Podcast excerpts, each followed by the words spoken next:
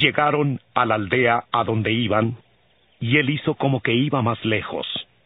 Pero ellos le obligaron a quedarse, diciendo, Quédate con nosotros, porque se hace tarde y el día ya ha declinado. Entró pues a quedarse con ellos.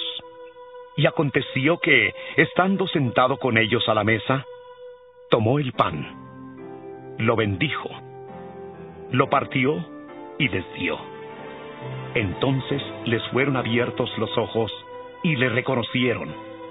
Pero él desapareció de su vista y se decían el uno al otro.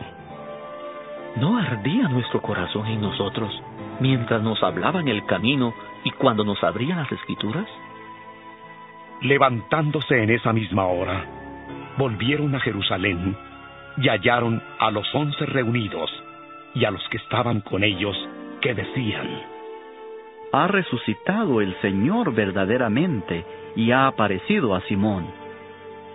Entonces ellos contaron las cosas que les habían acontecido en el camino y cómo le habían reconocido al partir el pan.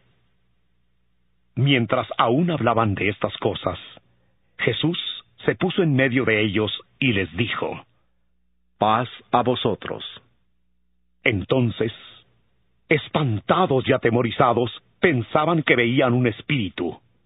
Pero él les dijo, ¿Por qué estáis turbados si vienen a vuestro corazón estos pensamientos? Mirad mis manos y mis pies, que yo mismo soy. Palpad y ved, porque un espíritu no tiene carne ni huesos como veis que yo tengo. Y diciendo esto, les mostró las manos y los pies. Pero como todavía ellos de gozo no lo creían y estaban maravillados, les dijo, ¿Tenéis aquí algo de comer?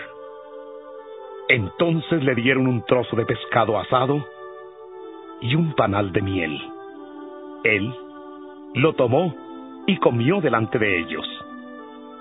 Luego les dijo, Estas son las palabras que os hablé estando aún con vosotros, que era necesario que se cumpliera todo lo que está escrito de mí en la ley de Moisés, en los profetas y en los salmos.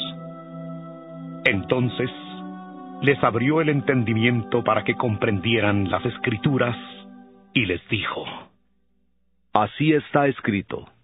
Y así fue necesario que el Cristo padeciera y resucitara de los muertos al tercer día, y que se predicara en su nombre el arrepentimiento y el perdón de pecados en todas las naciones, comenzando desde Jerusalén. Vosotros sois testigos de estas cosas. He aquí, yo enviaré la promesa de mi Padre sobre vosotros. Pero quedaos vosotros en la ciudad de Jerusalén, hasta que seáis investidos de poder desde lo alto. Después los sacó fuera hasta Betania, y alzando sus manos los bendijo. Aconteció que mientras los bendecía, se separó de ellos y fue llevado arriba al cielo. Ellos, después de haberle adorado, volvieron a Jerusalén con gran gozo, y estaban siempre en el templo alabando y bendiciendo a Dios. Amén.